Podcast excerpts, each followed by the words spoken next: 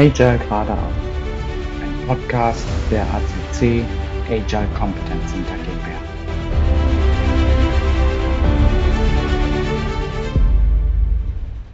Warum arbeitest du agil oder möchtest agil arbeiten?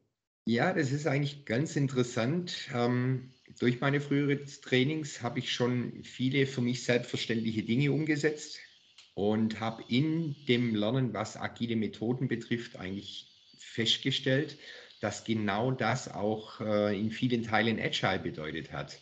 Nämlich, dass ich auch immer gesagt habe, ähm, die Leute versuchen mit aller Gewalt irgendwas zu ändern in der Firma, haben ein Riesenziel vor sich, finden aber gar nicht so das Ganze in kleine und brauchbare Teilstücke zu unterteilen und abzuliefern. Eine gute Frage. Die erste Reaktion oder die erste Idee, die ich auf diese Antwort hätte, wäre, weil nicht agil arbeiten keine Option ist. Das ist für mich wenig wertschätzend, wenig respektvoll, nicht hilfreich, nicht wertschöpfend. Nicht alles, was alt ist, ist gut, aber nicht, all, nicht alles Alte muss erhalten bleiben. Und ein, ein, ein Arbeitsumfeld, das wenig den, auf den Menschen eingeht und nur das Business vorantreiben soll, kann in der heutigen Welt bei der Geschwindigkeit, wie sich unsere gesamte Umwelt um ein Unternehmen herum entwickelt, mit den alten Modellen einfach nicht aufrechterhalten bleiben, also nicht ohne Schaden für das Individuum. Deswegen bleibt am Ende nur noch agiles Mindset als Arbeitsmodell übrig. Ich mag den respektvollen Umgang das Wertschätzen von Kollegen und Kolleginnen, aber eben auch nicht das Wie vorgegeben zu bekommen, sondern es selbst herauszufinden und die bestmögliche Lösung für die Aufgabenstellung zu suchen und damit eben auch einen ganz anderen Gedankengang zu haben, mit agilen Strukturen und Prozessen eben auch schnell auf Veränderungen, Rahmenbedingungen reagieren zu können, diese einzuplanen und das Produkt weiter im Auge zu behalten und voranzutreiben mit den veränderten Rahmenbedingungen, finde ich wesentlich angenehmer als Timelines zu verschieben, Go-Lives zu verschieben, so wie wir es in den klassischen Projekten bisher get getan haben. Agil heißt die, äh, sagen wir mal, sachgerechte und zielgerichtete, schnelle Reaktion auf Veränderungen. Insofern kann man agil arbeiten, wenn man in der Lage ist, auf geänderte Anforderungen des Kunden eben auch adäquat zu reagieren. Also wenn der heute so rum will und morgen so rum, dann muss ich mir überlegen, wie gehe ich damit um? Und das ist eine Form von agilem Arbeiten, darüber schnell sozusagen den Kontext wechseln zu können, schnell geänderte Rahmenbedingungen zu berücksichtigen. Für den heutigen Podcast habe ich mir drei Gäste eingeladen. Das ist der Marco, der Norbert und der Carsten. Mit euch möchte ich heute zum Thema Be Agile sprechen. Und ich eröffne die Gesprächsrunde mit einer These, die mir in meinen Kundenorganisationen aufgefallen ist, dass die so benutzt wird. Und ich möchte euch bitten, dazu Stellung zu nehmen und die Gesprächsrunde damit zu eröffnen. Die These lautet, benutze ich ein agiles Framework, bin ich agil. Ja, habe ich eine Garage, kann ich Auto fahren. ja, bester Vergleich ever. Gleich am Anfang. Ja. Können wir leider nicht mehr toppen. Der, der, der, wollte ich auch gerade sagen, der ist nicht zu schlagen, der Vergleich. Das ist äh, passt gut. Was steckt dahinter? Also. Ich sag mal so, ja. Carsten, first. Nee, mach weiter. Ich sag mal okay. so, mach du weiter. Ich sag mal so, ähm, das Thema agil zu verstehen und einführen zu wollen, sind noch immer zwei Paar Stiefel. Durfte ich im letzten halben Jahr sehr gut kennenlernen. Es gibt Leute, die sind total offen dafür, die sagen, hey, wir machen Agilität und vor allem, da brauchen wir jetzt eine Software dazu. Und dann nutzen die die Software ganz fleißig und sind der Meinung, das ist jetzt das, was wir sehen, was wir messen können. Wir werden jetzt agil dadurch. Vergessen aber im Hintergrund dass diese Software ja nichts anderes ist wie ein Leitfaden, mit dem ich mein Mindset strukturiere, mit dem ich andere Arbeitsweisen aufnehme, um effektiv in Teams, in Firmen crossfunktional agieren zu können.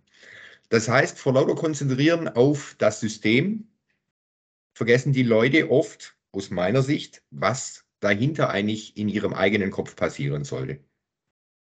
A fool with a tool is still a fool. Ähm, könnte man dazu wahrscheinlich auch verkürzend sagen. Also die Anwendung von Frameworks, sei es jetzt irgendwie Scrum oder wenn man wenn ich über Skalierung rede, dann äh, vielleicht über Safe oder Less oder ähnliche Dinge, führt natürlich dazu, dass man sich darauf verkürzt zu sagen, ich benutze jetzt mal ein Framework wie ein Tool ähm, und glaube, da, da, passiert irgendwie das Wunder. Ähm, wir wissen aber ja alle, dass hinter agil sein, was aber das konkret bedeutet, nicht nur die Anwendung von Methoden oder Verfahren steckt, sondern ganz eine ganz andere Denkweise, vor allen Dingen ein anderes Menschenbild. Und das erschließt sich halt nicht dadurch, dass ich irgendwelche Tools oder Frameworks anwende. Heißt für mich, ein Framework anzuwenden, naja, ich meine, Marco hat den Bombenvergleich eben gerade gebracht, aber ich meine, du kannst nicht deshalb kochen, bloß weil du ein Kochbuch lesen kannst, wo das Rezept drin ist. Und wenn du ein Framework als quasi als Rezept siehst, ich muss das und das und das und das machen, dann kannst du natürlich sagen, ich mache das mal zusammen äh, wenn aber in einem Rezept irgendwie Unfug drin steht und du hast keine Idee davon, was mit Lebensmitteln umzugehen ist, dann machst, benutzt du den Fehler, der im Kochbuch steht, einfach mit und hinterher schmeckt es grauslich. So, das heißt, das hast du natürlich auch im, bei der Umsetzung von agilen Framework ins wahre Leben, wenn du einfach stumpf das machst, was da steht, ohne darauf zu achten, ob das in deinem Unternehmen irgendwie valide passt, dann könnte das schiefgehen. Auf der anderen Seite hast du Frameworks wie zum Beispiel Safe, die basieren darauf, dass andere Leute sich ganz viele Gedanken gemacht haben und in Unternehmen und Organisationen immer dieselben Probleme wieder auftreten, immer dieselben Prozesse wieder gecovert werden müssen. Deswegen besteht, ist so ein Framework eigentlich nicht irgendwie ein Bilderrahmen, sondern besteht aus einer Menge von Best Practices. Und die heißen so, weil sie oftmals erprobt sind.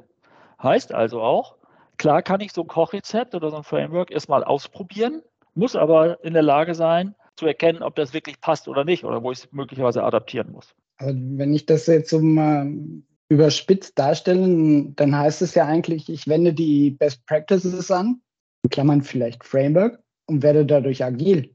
Das heißt aber doch eigentlich auch, dass ich Agilität delegieren kann. Hm. Nee. Also kannst, kann, kannst, du machen, ist aber doof. Ja. Weil wenn, wenn jemand keine Lust hat, sein Verhalten zu verändern, dann wird das nicht verändern, dann kannst du es auch nicht delegieren. Nee. Äh, um zurückzukommen, das, was da beschrieben wird, wir benutzen ein Tool und damit sind wir agil, ist nicht Be Agile, ist Doing Agile. Mhm. Und du benutzt es als guter Coach oder Consultant, um den Status Being Agile zu erreichen. Weil über das Werkzeug kann ich das Verhalten von Menschen verändern. Das ist der erste Schritt.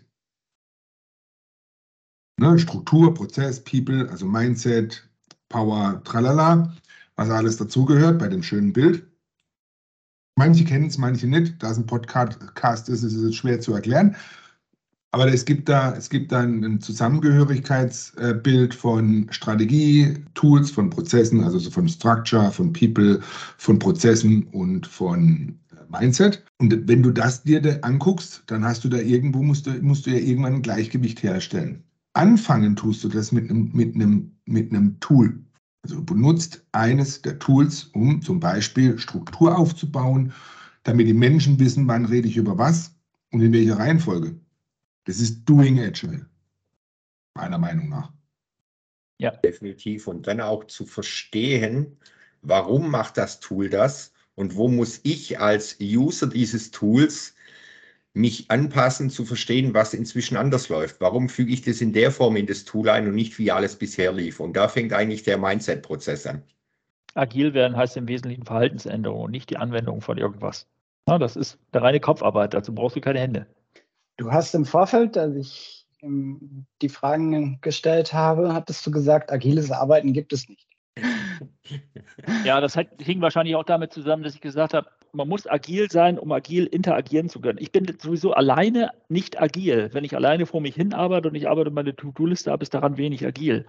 Agil mhm. entsteht dadurch, dass ich interagiere mit anderen Menschen, weil ich Dinge bewegen will, die, Klammer auf, warum denke ich überhaupt über agile Methoden nach? Weil ich Komplexität beherrschen will, Klammer zu. Und alleine kann ich in der Regel Komplexität eh nicht beherrschen. Also muss ich mir überlegen, wie ich mit anderen die Dinge aufdrösel, wie ich sie runterbreche, etc. Und dazu brauche ich ja gerade agile Methoden.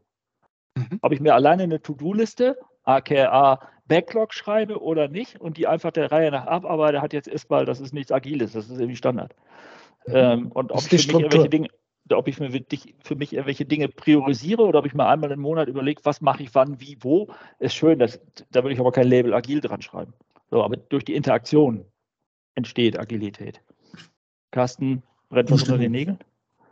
Ja, ich bin, ich bin, ich, gerade wo ich uns selber so zuhöre beim, beim Debattieren, fällt mir wieder auf, und ihr wisst es, andere auch, manche, viele nicht, die hier zuhören, ist, ich bin so ein Wording ausgerichteter Mensch. Da habe ich im Deutschen schon wieder das Problem, agil.